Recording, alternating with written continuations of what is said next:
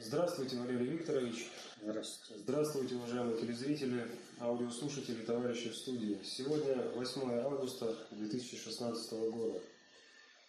И э, первый вопрос э, от Дмитрия заставляет нас вернуться к прошлой передаче «Вопрос-ответ». Ну и, собственно, Дмитрий э, выступает с претензией такой к вам. В выпуске «Вопрос-ответ» от 1 августа вы развернуто объяснили, что Эрдоган – это проект глобальной элиты от ДУТАГУ, это проект США. Вы сказали, что Эрдоган сопротивлялся изменениям по Су-24 еще и потому, что ему было непонятно, почему именно он должен заняться за чужое преступление. Однако в выпуске «Вопрос-ответа» 25 ноября 2015 года вы сказали, что Эрдоган и Даутагу – это цитата инструменты американской политики, и они решают задачу развязывания Третьей мировой войны. Конец цитаты.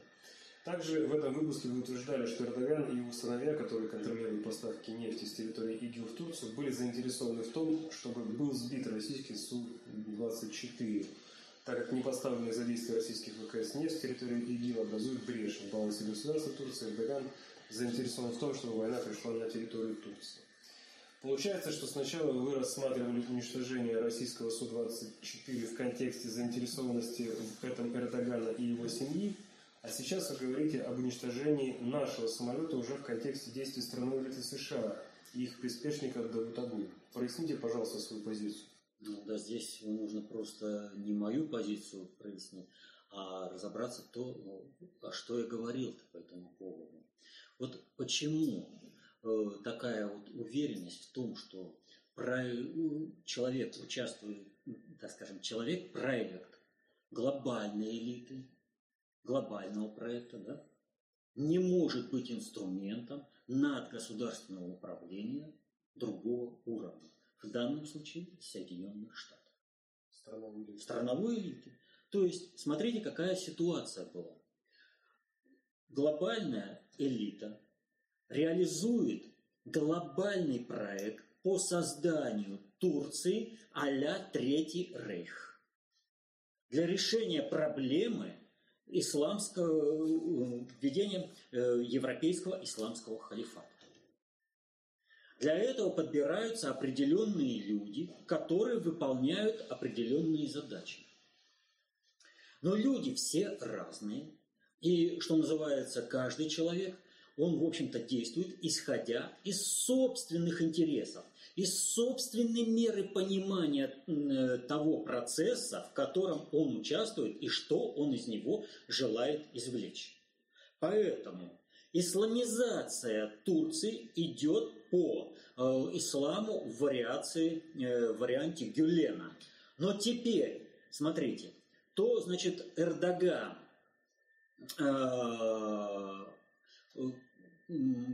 это, выступает с азаном к утренней молитве, значит, э, с минарета вместо э, мулы, то теперь вот, вот смотрите, он приносит свои извинения перед Богом, просит прощения перед Богом и людьми за Гюлена. Понимаете, что это прослеживается? Из этого прослеживается то, что он пытается стать духовным лидером – того ислама, который реально состоялся в Турции на смену э, светского государства. Гюлен ему не нужен. И эта разборка, в общем-то, аналогичная Гитлера и Рема. Не более того, саму суть э, неоосманизма Турции это не поменяет. За что должен извиняться Эрдоган, не понимает и сейчас. Вот э, завтра должна состояться встреча э, Путина и Эрдогана. И Эрдоган в преддверии этой встречи публикует, э, ну, дает объяснение, почему он написал письмо. Но там ведь нет никаких извинений. Он опять сожаление и сочувствие о том, что такое произошло. Извинений там нет опять. Он по-прежнему не считает себя виновным в том, что произошло, в том, что сделали другие. Он размежевывается вот с этим проектом страновой элиты Соединенных Штатов. Но я сказал, что он является инструментом. Да, он является инструментом. Поскольку собственной колокольни, понимая э, процессы, которые происходят в его регионе, и не понимает ту роль, на которую его ведут, он в полном соответствии э, с концептуальным, с правилом достаточно общей теории управления, э, каждый в меру понимания работает на себя, а, а используя объективные обстоятельства для достижения субъективных целей, он вот эти объективные обстоятельства, войну в Сирии, торговлю нефть, нефтью, которую нужно, нефть же, э, легализовать, ее же просто так-то не покупают. Второе, оружие, которое поступает э, боевикам, его же нужно и купить, и привезти, и как-то оформить. Это тоже большие деньги. И боевиков надо лечить. Ну а почему эти проекты должны быть отданы кому-то, с его точки зрения? Он, естественно, подоб... постарался подобрать все под себя. И тем самым он завяз в тех процессах, где страновая элита США, решая свои проблемы, свои задачи в этом регионе, сделали его своим инструментом. Он это понял. И вот эм, Эрдоган э, на встречу с Путиным прошел достаточно трудный путь. Он э, понял, как его используют. Он понял, что его матросят, что решают в интересах Соединенных Штатов. И очень много для понимания ему дал вот этот переворот. То есть, смотрите, с одной стороны, как только э, Эрдоган принял на себя, на Турцию, сбитый самолет, начали выстраиваться связи между Турцией и Украиной. Очень плотные связи. Началось военно-техническое сотрудничество, началось сотрудничество э, спецслужб. Все шло хорошо, кроме одного. Все это вели те силы, которые реально противостояли Эрдогану, то есть те, кого он не додавил в армии. И на основе этого он реально понимал, что весь негатив, который будет от этого сотрудничества, будет списан на него, причем путем военного переворота.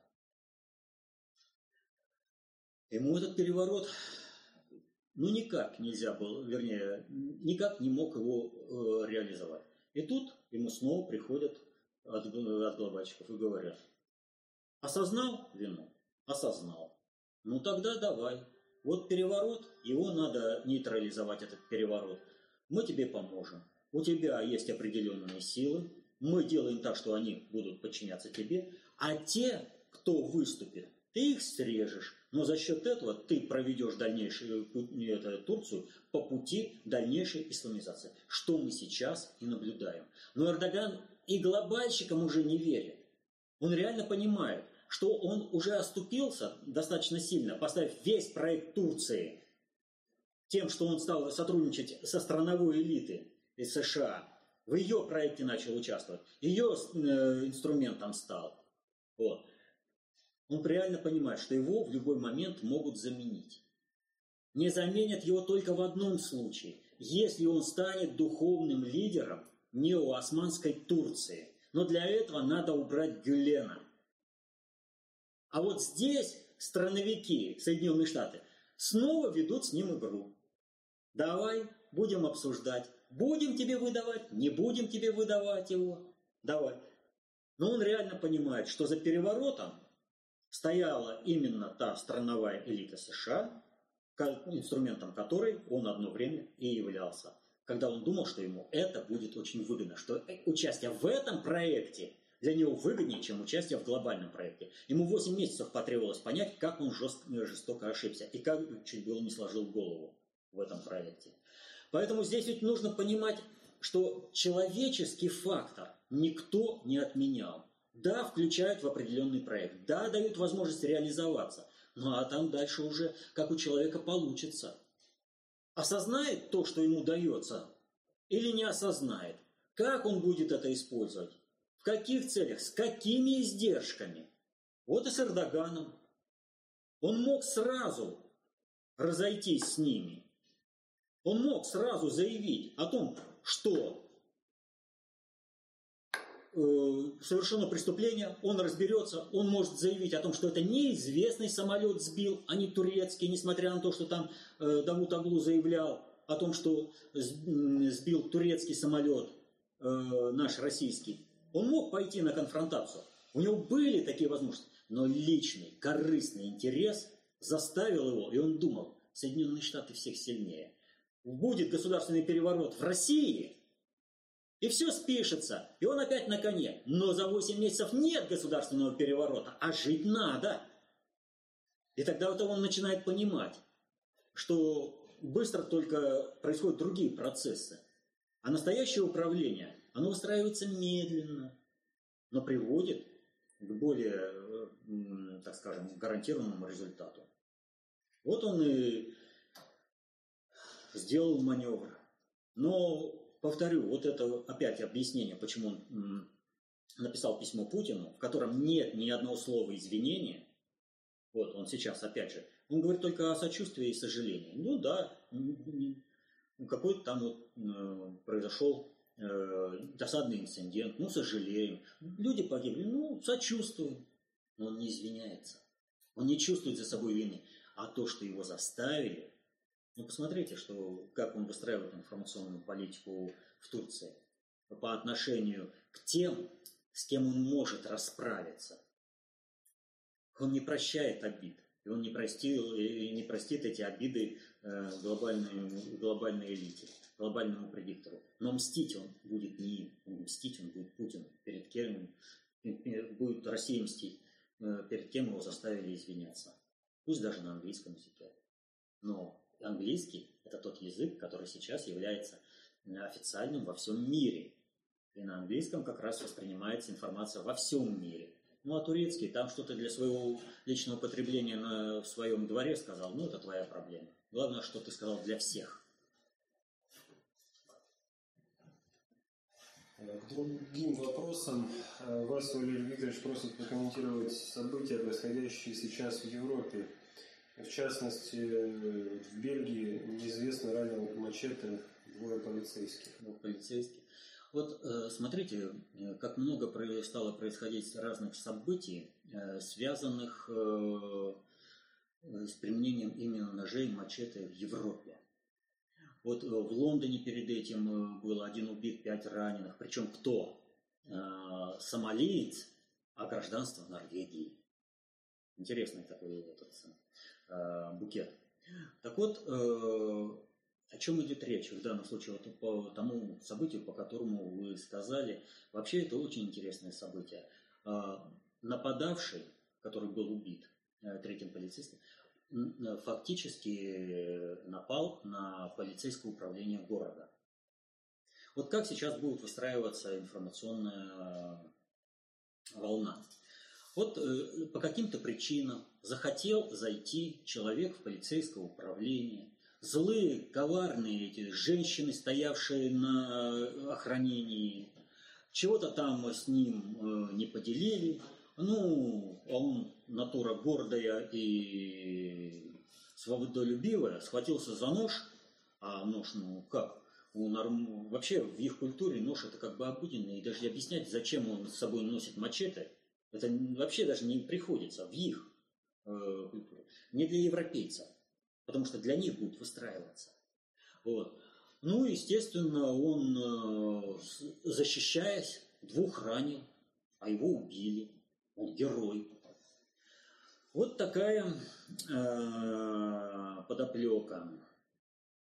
А это как бы будущее, то, что будет э, у них в мигрантской среде э, распространяться, как будет выстраиваться миф. А вообще вот это событие, оно напрямую связано с другим событием.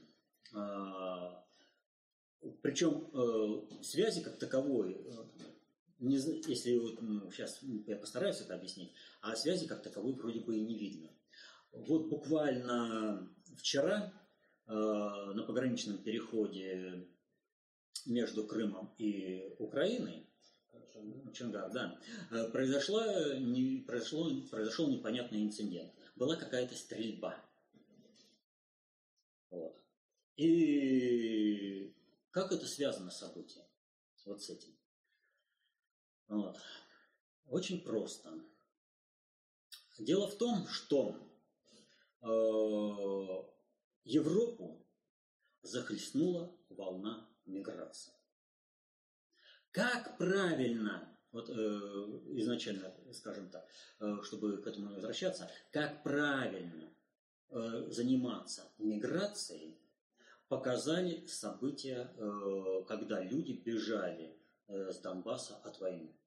Мы в короткий промежуток времени приняли более миллиона беженцев и смогли полностью распределить.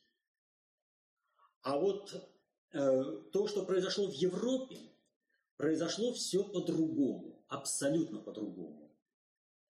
И э, там э, была, вы помните, волны мигрантов, которые шли. Но при чем здесь тогда вот стрельба на Чунгаре. Я объясню чуть попозже.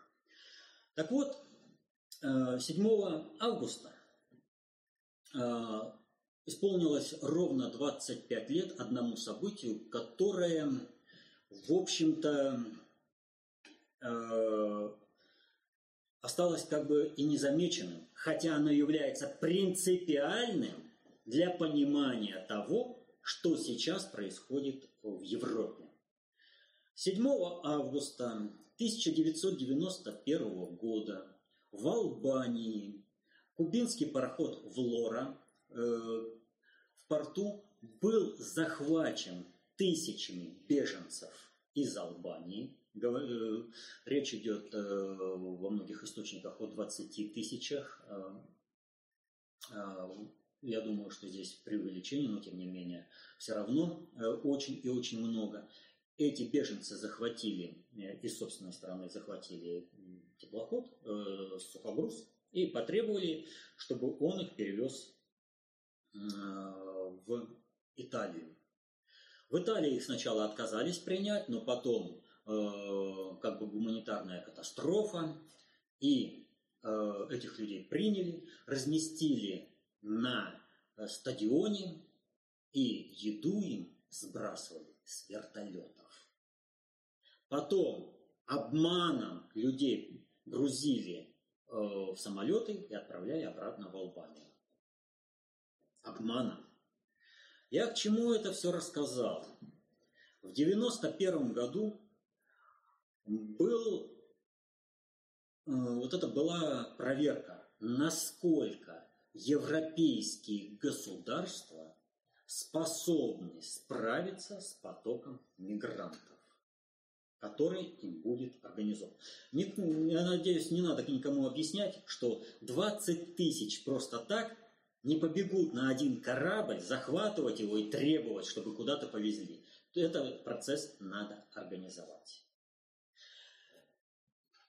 И вот, повторю, у нас принимали людей, размещали в лагеря на Западе, совершенно иное отношение к людям, их загнали на этот стадион, сбрасывали там еду, типа «отвяжитесь». А что там творилось на этом стадионе? Какие порядки? Какое санитарное состояние? Люди, может быть, болели. Они болели там. Медицинскую помощь им кто оказывал? Да никто не оказывал. Им главное было побыстрее их как-то себя сбросить. И вот э, за толпы мигрантов ринулись в Европу. Но здесь надо понимать следующую вещь. Мигрант, есть мигранты и есть мигранты. То есть нужно различать два типа мигрантов. Один тип мигрантов – это люди, которые бегут от э, того, что в их дом пришла беда. Это люди, которые пришли бегут от того, что есть война, и они бегут. Это бегут не комбатанты, это женщины, дети, старики. И эта категория людей, она очень и очень плохо мобильна. Им трудно, катастрофически трудно и проблематично передвигаться на большие расстояния. Вот чтобы понять это, пусть каждый вспомнит, как он путешествовал с семьей, с детьми. Вот у кого есть. Ну, у кого нет э, детей, пусть вспомнит, как с родителями. Вот. То есть это значительно серьезная вещь. И вторая волна миграции – это миграция экономическая. И вот часто спрашивают, э, могли ли, э, могло ли, там, скажем, э, правительство Германии противодействовать вот этому потоку? Оно же захлестнуло их. Э, что они могли противопоставить? А вопрос нужно ставить вопрос. А что они должны были сделать для того, чтобы это, э, предотвратить захлестывание этим миграционным потоком? Прежде всего, как, э, вот этот поток, он организован. Почему он организован? Потому что любое правительство должно действовать осознанно э, по тому результату, который повлечет их действие. Мамар Каддафи говорил, что вы делаете? Вы сейчас снесете тот барьер, который существует между мной и нищей, э, между вами и нищей Африкой, и к вам хлынет миграция. Что, трудно было европейским правительствам это понять? Нет, не трудно. Значит, миграция будет. Что европейским правительствам разжигающим войну в Сирии, трудно было понять, что будут беженцы из тех мест, где идут бои? Нет, не трудно. Но зачем они разжигают войну, чтобы скинуть Асада? Зачем они вместо организации политического процесса, поддержки политического процесса, снабжают оружием, боеприпасами? Ведь поймите простую вещь. Для того, чтобы воевать, нужно много. И в первую очередь деньги, нужно вооружение. И вот сейчас э, бойцы ИГИЛ объявили о том, что они захватили много оружия э, американского производства. Ну, как-то надо американцам же объяснять, откуда американское оружие у бойцов ИГИЛ, причем новенькое, по номерам можно выяснить, когда оно кому было продано и как было поставлено. Ведь это же не проблема.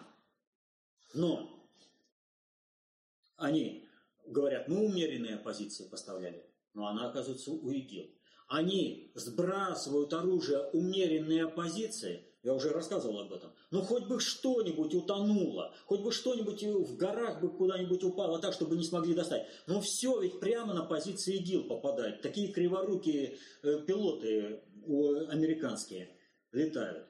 И вот американцам надо же как-то объяснять, откуда у ИГИЛ оружие. И они объясняют это тем, что э, объясняют тем, что э, игиловцы как бы сами захватывают. То есть, что происходит? Европейские правительства сделали очень многое для того, чтобы началась массовая миграция в сторону Европы. Почему в сторону Европы? А потому что была подготовка. Но любая массовая миграция, она не начинается просто так.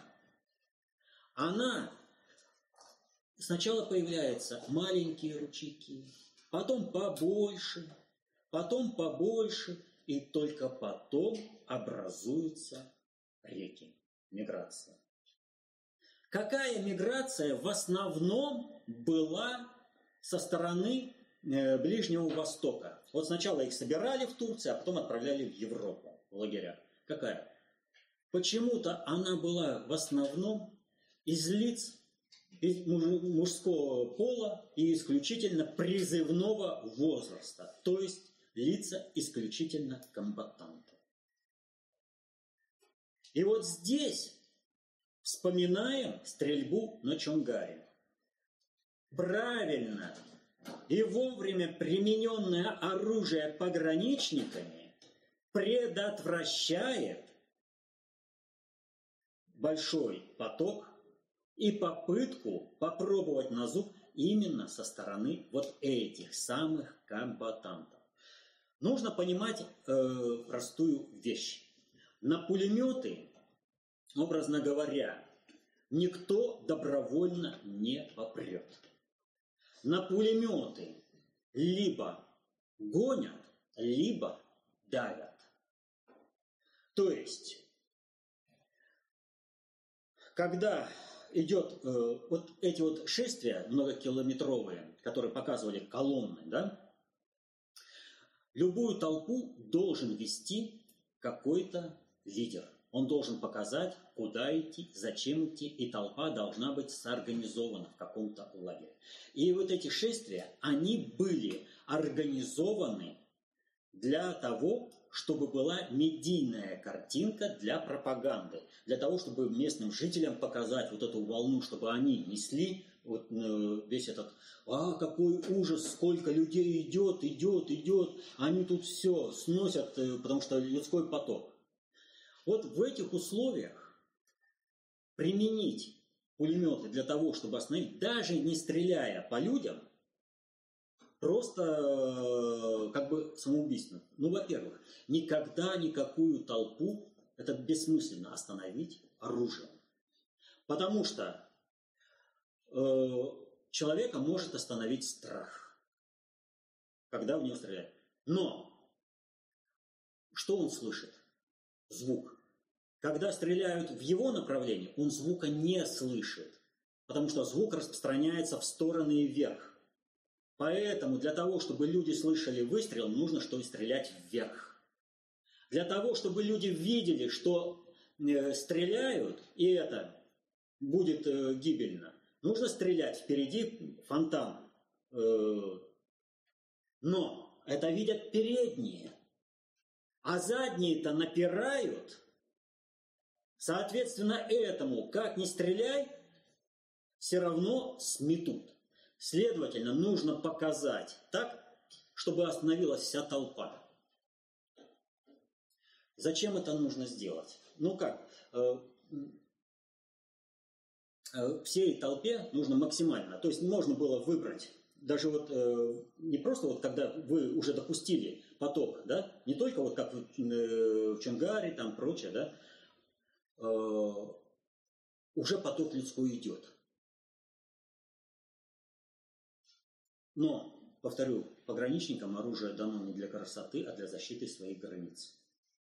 И вот я, то, что сейчас я рассказываю, это напрямую относится к тому, что сейчас происходит в Европе, как с бытовыми применениями мачете, вот как э, в, это, в Баварии там, да, э, там, значит, убил э, это, э, это, ш, нет, шаурма э, делают там кафе, это, э, там женщину он убил, оставил сиротами троих детей.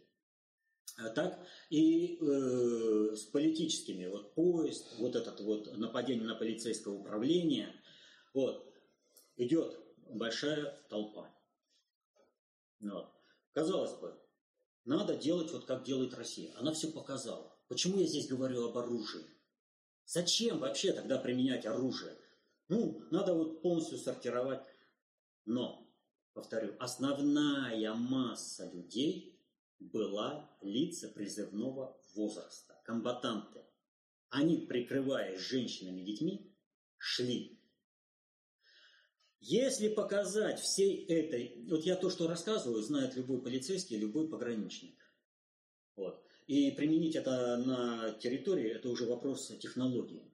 Вот и если показать вот этой колонне, что будет применено оружие, и оно применяется, то Повторю, никто не хочет лезть на пулеметы. Вот те вожаки, которые шли колонну, они ее сами остановят. У них мобильная связь и все прочее. А что дальше-то произойдет? Они-то не хотят на пулеметы. Но картинка-то классная. Смотрите, как э, коварная, там, скажем, Европа вас встречает пулеметами и все прочее, да? Что дальше будет происходить? Они в первую очередь выведут женщин и детей некомбатантов перед собой, и их будут давить. Вот ради этого и нужно было показать применение оружия. Потому что произойдет размежевание не комбатантов на комбатантов. И только нужно будет отсечь одних в лагерь беженцев, а других в лагерь интернированных с полной проверкой отпечатков пальцев, э, биографии и все прочее. Вот это рассечь и это показать. Потому что это вообще акция разовая, без правильного информационного сопровождения ее повторить уже не придется, э, не получится. Потому что махом сориентируются те, кто кукловоды которые. Но как только вы рассекли и правильно провели информационное сообщение, больше колонн не будет. Их можно будет дробить и сортировать на подходе. При правильной информационной подаче, повторю, вот здесь главное уже после этого, правильная информационная подача и освещение того, что произошло. А дальше, обеспечивая одним нормальный прием, а других фильтруй. А что произошло? Все эти комбатанты идут, они не, не полиция, не спецслужбы, их встречают волонтеры в определенных участках. Волонтеры откуда-то знают, где эти участки. Организовывают пункты приема, где раздают деньги, какие-то непонятные документы, с которыми считается полиция. Едешь официально, с тебя чуть ли не и даже берут отпечатки пальцев. У тебя там документы все, э, билет туда, билет обратно, виза. А здесь распечатанный на принтере какой-то листок бумаги дают право на вход э, сразу нескольким десяткам людей, а то и сотням. И полицейские ничего не делают. Это означает, что спецслужбы были в курсе, и они организовывали прохождение – вот этой волны миграции. Они не попытались разграничить не комбатантов, ведь о преступлениях, которые творятся в отношении некомбатантов в лагерях, которые организовывали, э, западная пресса и западные блогеры сообщали же. Грабежи, убийства, изнасилования, все было. В лагерях беженцев по отношению именно к некомбатантам, под прикрытием которых они шли. И вот что произошло. Всем вот этим комбатантам, а сейчас спецслужбы говорят, то ли 40, то ли 400, то ли 4 тысячи боевиков проникло вот таким вот образом. А может и больше, мы не знаем. Они же не видели. Но главное, им было показано беззубое государство, которое не способно применить силу для защиты собственной безопасности. Вот для чего нужны были те пулеметы. Вовремя, вот у нас, только сунулись, сразу показали, ребятки, не суйтесь, по полной программе встретите. Не комбатанты, пожалуйста, вот, мы умеем организовывать лагеря, мы всегда вас спасем. Но мы вас расфильтруем. Европа же показала недееспособность. Она показала то, что государство рыхлое, и его можно теперь брать голыми руками. И вот это нападение на полицейское управление – это окно Авертона.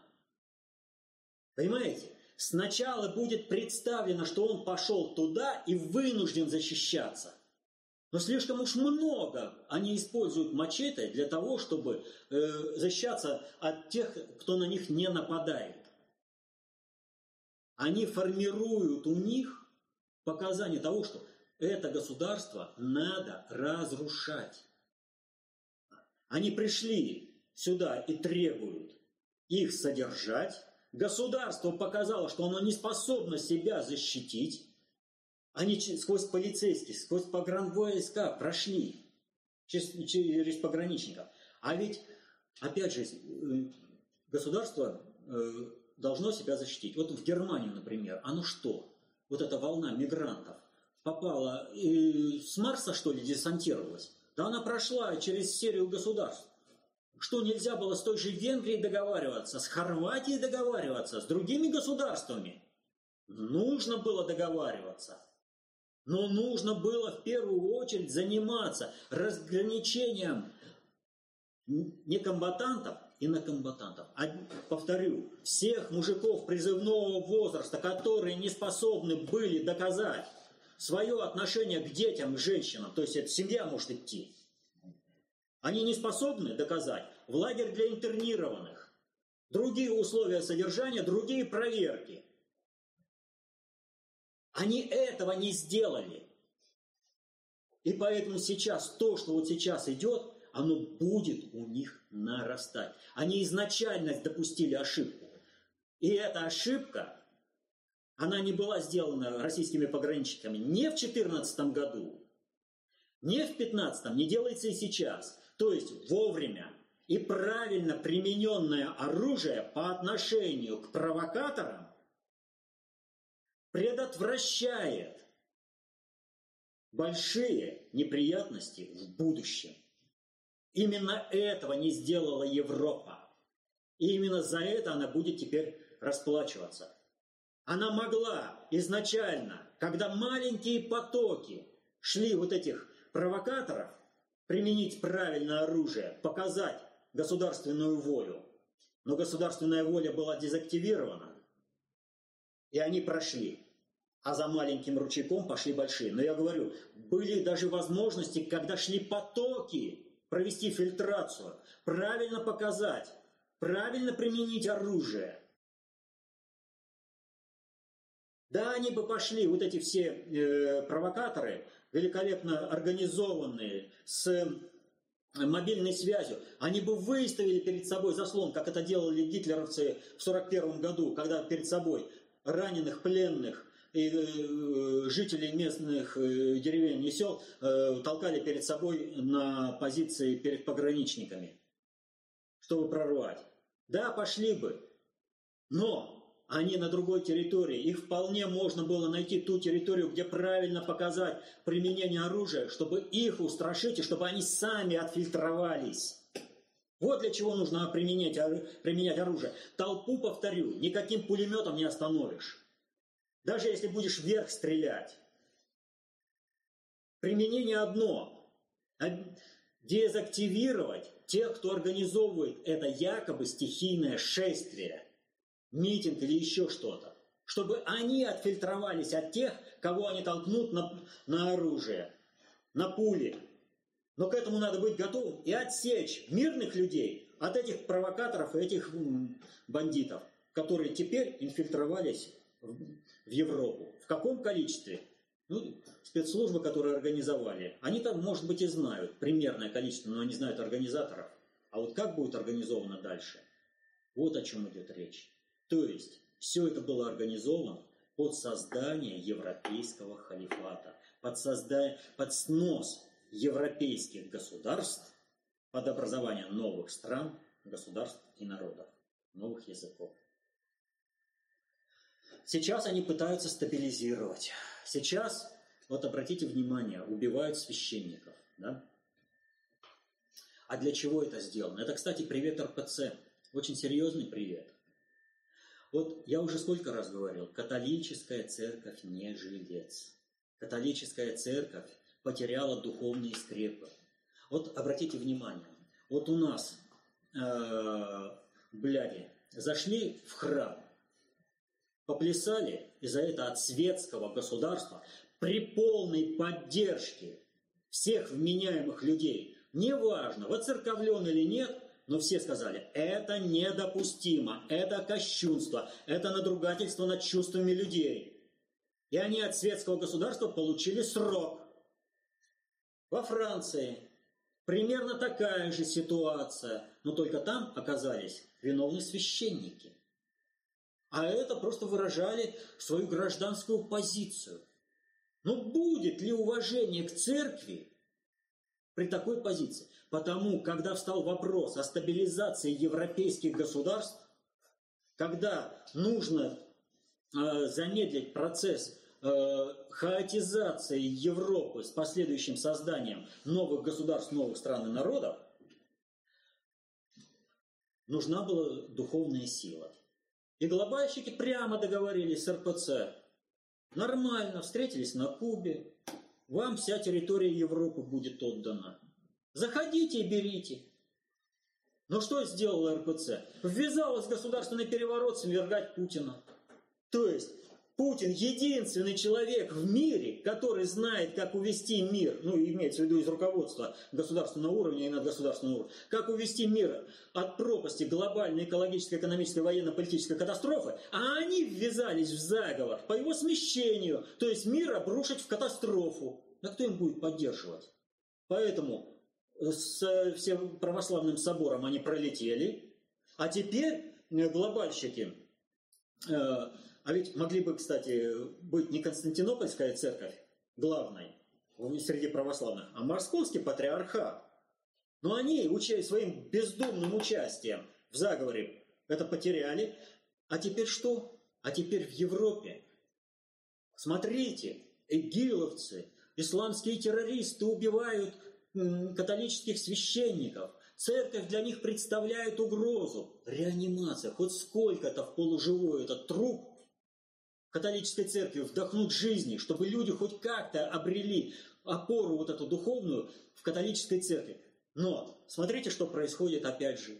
Обретут? Да ни в коем случае. Во Франции, значит, хоронят убитого священника, а в это время из другой э, церкви э, священника во время службы за руки, за ноги выкидывают, потому что церковь будет разрушена. Понимаете? Светское государство. Потому что действует и тот, процесс, кстати, вот по Эрдогану, инструмент, и тот процесс действует, и этот процесс действует, и стабилизация действует, но и запущенный процесс уничтожения католической церкви действует. Уничтожение духовности на основе католицизма, разрушение государства действует. Они сейчас пытаются хоть как-то спастись. У них сейчас одна надежда, что Россия устоит и даст возможность э, процессы ввести в контролируемое русло. Но они сами, опять же, все разрушают. Э, допинговый скандал там, например. Ну вот, это вот, в общем-то, коротко. Но главное, еще раз повторю, как итог по миграции. Государство, которое защищается, вот у нас, чтобы не было, у нас, мы понимали, что к нам придет э, большая волна миграции, да, нам она не нужна и мы заботимся о людях. Поэтому наши ВКС, в отличие от участия э, Европы в Сирии, уничтожает бандитов, тех, которые свергают государственную власть, кто выгоняет людей, заставляет мигрировать. Они пришли с войной. Всякая умеренная и неумеренная позиция. Они принесли войну в Сирию. Они людей гонят из Сирии, из других. Так вот, чтобы не было вот этого потока исламского терроризма, исламского в кавычках имеется в виду, потому что там никакого ислама и нет. Вот. А, если, конечно, не уточнить исторически реальный, а не коранический ислам. Вот. Чтобы не было этого потока, чтобы не было э, дальнейшей э, разрастания войны на всю э, Среднюю Азию и, в в Россию массы беженцев, мы и предотвращаем, мы поддерживаем, уничтожаем бандитов и э, уничтожаем э, саму причину, которая заставляет людей э, покидать свои насиженные дома. А Европа делала наоборот и делает наоборот. Она по-прежнему поддерживает умеренных э, оппозиционеров. А что делают умеренные? Они воюют. Они выгоняют людей. Так вот, государство содержит погранвойска и полицейских не просто так. Дало оружие не просто так. Это не значит, что они должны стрелять направо-налево, но грамотно и правильно примененное оружие способно защитить государство от больших бедствий. Что не сделали ни пограничники, ни полицейские европейских государств. Вот так вот. Это как заключение на, ваш вопрос. Следующее сообщение от Радомира Ковалевского из Севастополя. Доброго дня коллективу ФКТ «Алтай» и вам, Валерий Викторович. Слова Медведева о зарплатах для учителей лишний раз подтверждают стремление правительства развалить образование. И дело не в деньгах, а в авторитете к учителю. Второй шаг из семьи к развалу образования. Поскольку богатство является показателем социального статуса человека, студенты, ученики в основной массе будут презрительно относиться к преподавателям-нищебродам – считая их лохами и неудачниками. При таком отношении процесс передачи знаний приобретает эффективность, близкую к нулю. И на этом фоне э, петиция появилась в интернете с просьбой отставки Медведева. А, кстати, слухи об отставке правительства запустились в СМИ за 2-3 дня до его речи на территории смыслов. Вспомнив, в чьих руках а, СМИ, задаем вопрос, он что, намеренно подставляется? Значит, ну, прежде всего, э, то, что запускается по Медведеву видео, надо посмотреть просто полное и поймете, что вырван определенный кусок. Второе. Да, он действительно намеренно подставляется. Э, по одной простой причине, что есть э, планы по развязыванию, по совершению государственного переворота внутри России – Э, и развязывания гражданской войны. И в этих планах я уже сколько раз говорил про Медведева, что он отнюдь не патриот России. И он это доказал и своим президентством, и постоянно доказывает мне своим премьерством. Но я еще раз говорю, он самый оптимальный э, премьер-министр э, ну, на обозримую перспективу. Поэтому э, нужно, чтобы он остался. Э, что касается Медведева, он э, там говорил более расширенно, и он говорил о том, что будут выполняться указы президента по повышению э, зарплаты учителей. Ну, говорил достаточно коряво. Что важно, и здесь, в общем-то, Медведев тоже это затрагивал, вот,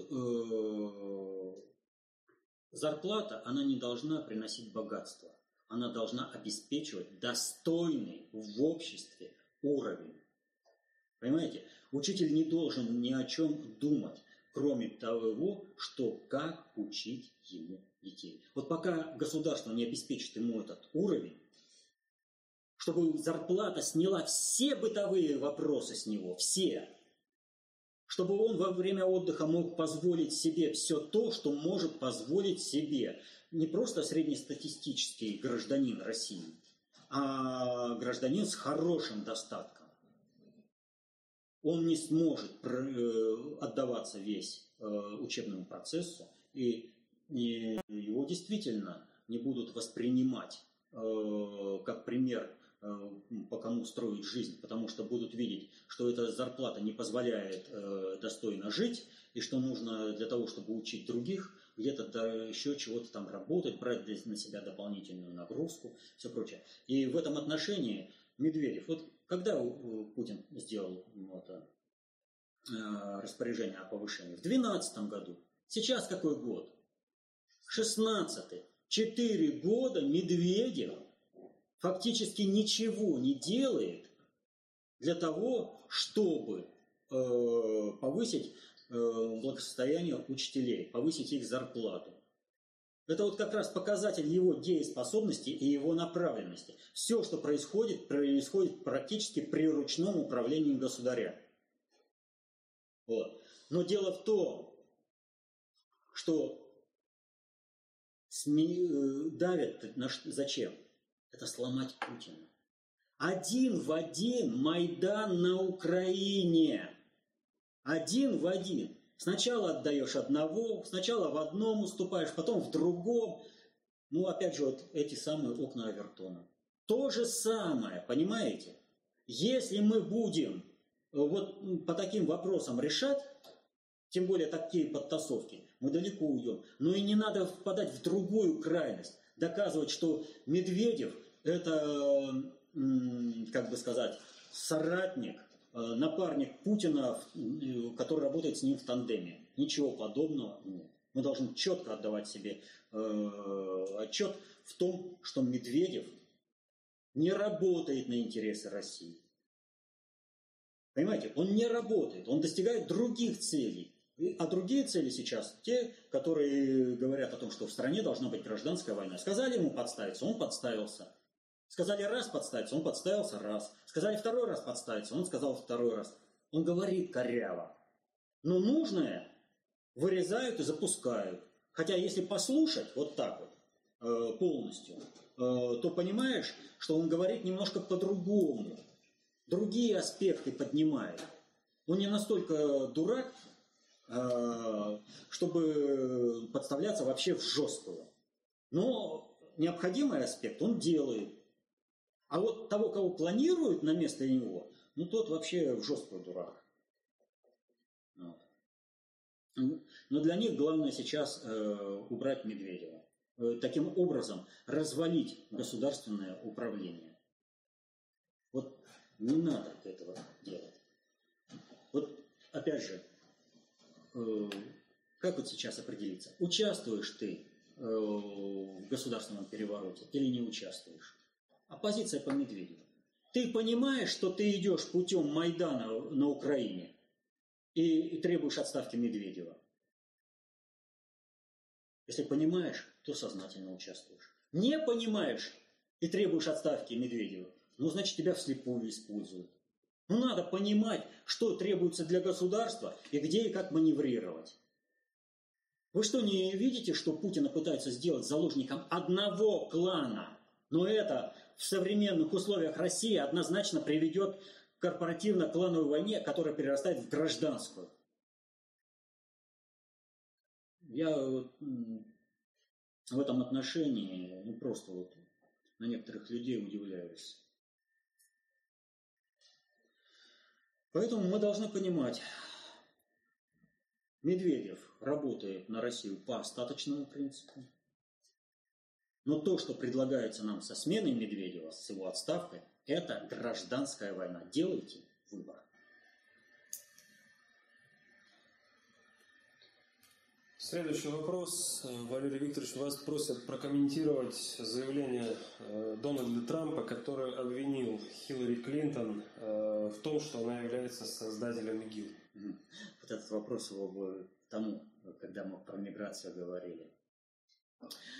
А, значит, э, что касается обвинения Дональда Трампа в том, что Клинтон создала ИГИЛ, причастна к созданию ИГИЛ, это очень и очень серьезное заявление, э, влекущее за собой очень серьезные последствия. Как вы знаете, э, что ИГИЛ стала брать э, на себя ответственность за все теракты, в том числе совершаемые на территории Соединенных Штатов. И это не просто так. Я неоднократно говорил о том, что ИГИЛ является иррегулярной армии Соединенных Штатов, призванной решать надгосударственные вопросы управления в регионе э, Магриба и вообще исламского мира. Э, не только Ближнего Востока, Средней Азии, вообще исламского мира. И под эту задачу, вот ИГИЛ, смотрите, не было, да? А как стало образовываться ИГИЛ? А вдруг Аль-Каида, Талибан, Бока Харам начали все присягать, ИГИЛ, и ИГИЛ появилась. И поэтому, когда говорят, вот умеренная оппозиция, а вот она неумеренная, а вы как их различаете? А где он, э, может, у него уже давно присяга так называемая есть. Вот. Э, ИГИЛ. То есть, были созданы различные террористические организации, которые стали присягать ИГИЛ, и это ИГИЛ появилось. Так вот, практически одновременно э, с э, заявлением Трампа прозвучало еще одно заявление, а именно заявление лидера Бока Харам, который заявил о том, что он разрывает все связи с ИГИЛ. То есть ранее принесенная присяга ИГИЛ более недействительна. Теперь Бока Харам э, самостоятельная военно-политическая сила.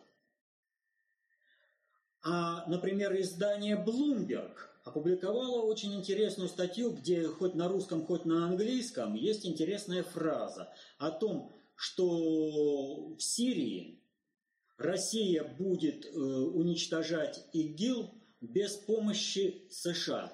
И фраза непонятна. То ли США не будет помогать э, России, то ли США не будут помогать ИГИЛ. Все это вместе означает о том, э, что в принципе на надгосударственном уровне управления ИГИЛ уже списан. Помните, мы уже говорили о том, что ИГИЛ постепенно выводят из региона Сирии и перебрасывают в Саудовскую Аравию и в Магриб, в Ливию в частности. Вот. И вот, судя по всему, переброска эта завершена. Эти террористы, ну сейчас вот в Ливии там э, ВВС США проводят э, какую-то операцию, кого-то там зачищают, говорят ИГИЛ. Ну, с этим надо разобраться, какой они ИГИЛ там зачищают, кого уничтожают. Но вот вопрос заключается в следующем. Эти, кого вывели, они теперь будут другими государ... этими террористическими организациями. А вот остатки баранов, которые остались и которые э, отдали на заклание, потому что, ну, все, победить не могут. Здесь э, уже Иран говорит о стратегическом союзе с Россией очень серьезно. Э, Эрдоган призывает, э, давайте на троих поделим. А для чего он это призывает? Я с Россией буду договариваться, да? Но Россия должна будет договариваться с Ираном. Вот учитывая интересы Ирана, я пойду навстречу России. Это задумка э, глобального предиктора, глобальной элиты. Но у них это, мягко говоря, не получится. Э, потому что они любят использовать э, выражения, с какими картами играют. Так вот, Э, они про Путина говорят, что Путин даже с плохими картами играет хорошо, а в настоящее время у Путина хорошие карты. Даже при том, что внутри России есть военно-политический заговор с целью совершения государственного переворота и э, развязывания гражданской войны. Кстати, второе, они неосознанно, они не понимают, они думают, что они этого избегут э, путем уничтожения Э, конфликтующих с ними корпоративно-плановых группировок посредством э, силовых инструментов. Для чего пытались сделать э, из Росгвардии, вот, кстати, в, в рамках организации государственного переворота пытались Росгвардию превратить в какой-то карательный инструмент, выселять должников. Сначала я сделаю так, что ты не экономическими путями, так что люди не смогут заплатить за квартиры, потом я выношу постановление суда о том, что и пусть Росгвардия, и пусть ее проклинают все. Вот вам готовый механизм гражданской войны и э, отказ поддержки Путина. Вот. Это тот, кто предложил, тот целенаправленно работает на разжигание гражданской войны. И здесь заблуждаться не надо. Он реально понимает, что он хочет гражданской войны. И для этого ему нужно дискредитировать Росгвардию как инструмент, который поддерживает конституционный порядок внутри страны. Ему нужно развалить этот инструмент, дискредитировать в глазах людей. Отсюда и появился этот законопроект. А, так вот, э, по запустили этот инструмент – не работает. И нужно выходить. И теперь весь вопрос заключается в следующем. У ИГИЛ очень плохая э, история. Раскрученная история. Она берет на себя теракты. И Клинтон, как глава Госдепартамента США, не могла быть не завязана на создание ИГИЛ. И здесь Трамп, что называется, наступает на больную мозоль. Он конкретно заявляет, какие документы и как будут выброшены. И она знает, что такие документы есть. А дальше еще и погибший посол э, Соединенных Штатов в Ливии. С ним тоже очень много связано. Так что Клинтон предупредили и корпоративно-клановые группировки страновой элиты предупредили об очень серьезных последствиях, о которых эти кланово-корпоративные группировки в Соединенных Штатах даже не думают. Смотрите, какая ситуация происходит. Из э, республиканской партии выходят видные деятели, которые начинают работать на то, чтобы э, победила Клинтон. Джеб Буш, например, вышел. Вот.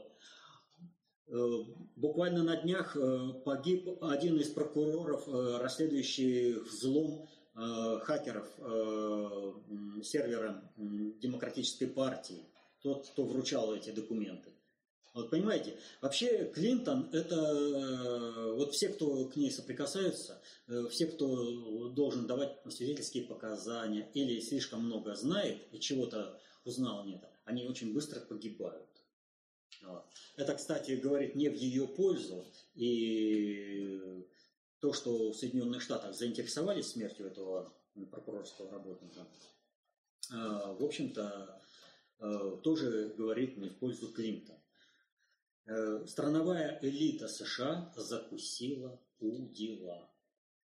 Они реально понимают, что если они сейчас не сохранят кредитно-финансовую систему, условно называемая Пакс Американо, то есть когда Соединенные Штаты, э, финансовые институты Соединенных Штатов являются э, кровососущим, который высасывает все жизненные соки из планеты Земля. Вот если они не сохранят, им придется работать самим внутри государства, то ну, они же привыкли вот быть вот этими нахлебниками, паразитами, то вот эта элита, она рухнет. Страновая элита, которая является кадровой основой для решения надгосударственного управления, когда Соединенные Штаты были мировым жандармом.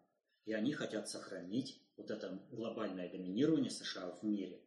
Поэтому, естественно, с их точки зрения, Трамп выглядит изоляционистом. Ведь он же хочет сохранить э, спокойствие в мире, он хочет сохранить Соединенные Штаты как государство, только перестроить его. Но уже перестройка будет очень серьезная у них, не как в Советском Союзе, а значительно серьезнее.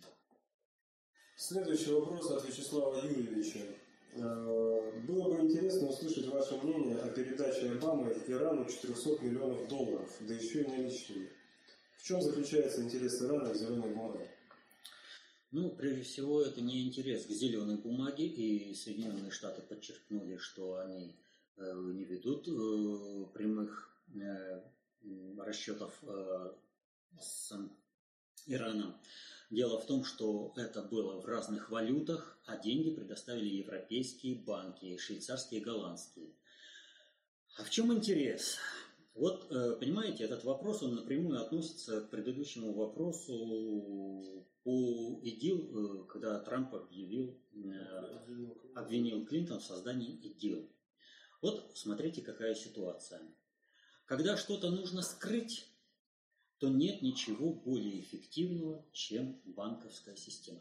Кто знает, какими механизмами, какими путями идет финансирование ИГИЛ. Где покупает ИГИЛ оружие, как оно доставляется.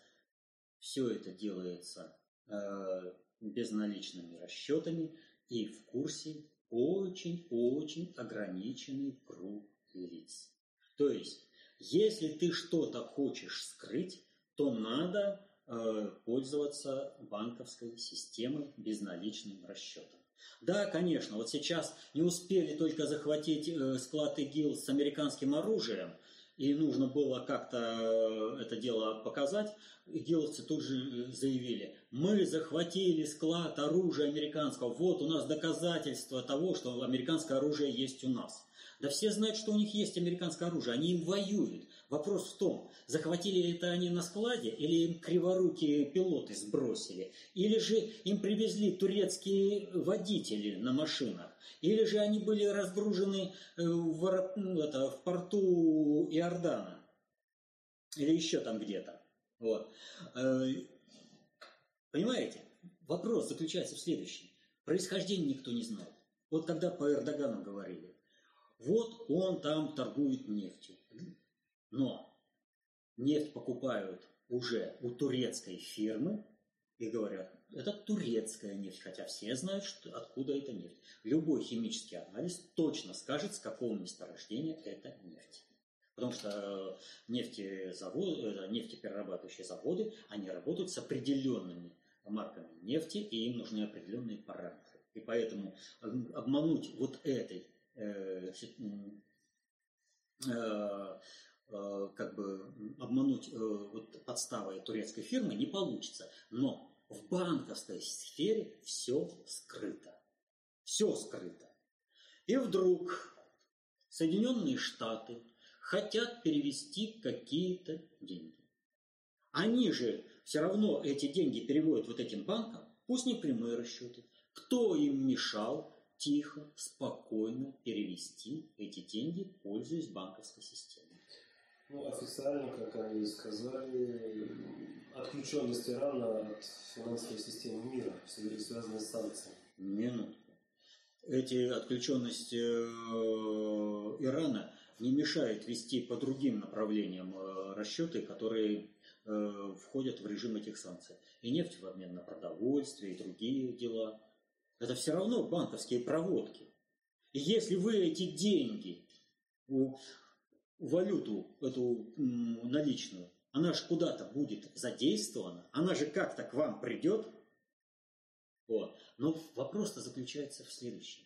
Вот если при банковских операциях задействован один-два человека, ну, образно говоря, которые причем могут и не знать, кому они какие циферки переводят, и на какой, это, с какого счета на какой, они могут и не быть в курсе, то уж когда грузится наличность на самолет и его везут, а если при этом задействован еще и не только какой-то один банк, а причем задействованы банки разных стран, все это свозится, понимаете? То есть сделано все, чтобы показать вот эту операцию, привлечь к ней максимально широкое внимание, и чтобы Трамп мог опять обвинить Клинтон и Обаму в некомпетентности в государственном управлении, и чтобы во всем мире именно Клинтон и Обама показали, что они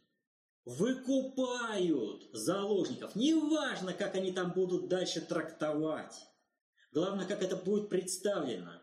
Главное, какие последствия от этого будет. То есть, всему миру опять очевидно, это должно стать очевидно американскому избирателю, что Клинтон и поддерживающий ее Обама представляют реальную угрозу американскому государству.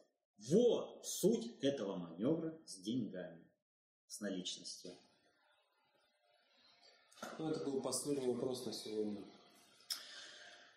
Ну вот, сегодня, как и всегда, в принципе, мы говорили о вещах, о которых знают э, практически все. Но мы эти вещи показывали в несколько другом аспекте. Мы по-другому складывали вот этот пазл. И осмысленность действий э, появляется совершенно иная. Ну, напал на полицейское управление человек с мачете. Двух женщин ранил, третья его застрелила. Полицейский имеется в виду. Но посмотрите, если мы это увязали с событиями 91 -го года, если мы это показали, как Россия решала проблему миграции, и как решал вопрос ее Запад, как Россия действует на то, чтобы бандиты не выгоняли людей из их домов, не разрушали их быт, не заставляли их двигаться. И как западные европейские государства делали все возможное, чтобы к ним был организован огромный поток. Совершенно все по-другому выглядит. И решения совершенно, э, те, которые у России даже незаметны, для Европы они могут даже показаться и немыслимыми, потому, ну, вот как я, например, рассказал про использование оружия пограничниками и полицейскими. Но нужно понимать, многие вещи нам непонятны не потому, что наши понятия слабы, но потому что сие вещи не входят в круг наших понятий. И поговорка, вернее, правило достаточно общей теории управления. Каждый в меру понимания работает на себя, а в меру непонимания на того, кто знает и понимает больше. Поэтому для того, чтобы знать и понимать больше и работать на себя, защищать интересы свои, своей семьи, своего государства, для того, чтобы э, в страну не пришла война, чтобы не было э, такой беды, как, скажем, э, в Сирии, нужно знать и понимать больше. Нужно осмысленно действовать в своей жизни и поддерживать одни процессы и блокировать другие процессы. Если мы за все хорошее против всего плохого хотим выгнать э, плохого Медведева и не понимаем, что это приведет к гражданской войне, не надо потом говорить, ах, нас обманули. Надо понимать, к чему приведет твое действие. А для этого нужно знать, как управляются социальные суперсистемы. Знание об этом дается только в одном источнике. В концепции общественной безопасности достаточно общей теории управления. И помните, что это знание нужно освоить. Нельзя просто, э, посмотрев э, выпуск «Вопрос-ответ», найти ответы. Вот для нормального человека э, вопрос-ответ – это ну, как реклама, что ли, как работает методология в практическом плане, как на основе методологии концепции общественной безопасности можно построить вот эти концептуальные технологии для решения проблем. И не должно быть э, того, что вот э, есть Пякин, есть объяснение, нет Пякина, нет объяснения. Не для этого мы работаем. Я просто уверен, что среди тех, кто смотрит, есть люди, которые значительно лучше освоили концепцию общественной безопасности и лучше могут проводить анализ. Но надо включать их в управление. А вот этого интереса нет. Понимаете, нет этого интереса у властных структур. Но поэтому осваивать теорию нужно применять ее в практике.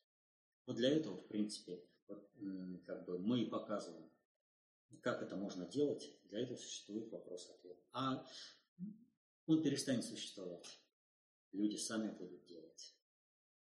Поэтому будьте концептуально властными, решайте свою судьбу сами, не передоверяйте ее кому бы то ни было, осваивайте концепцию общественной безопасности, достаточно учителей руководителей. Будьте счастливы.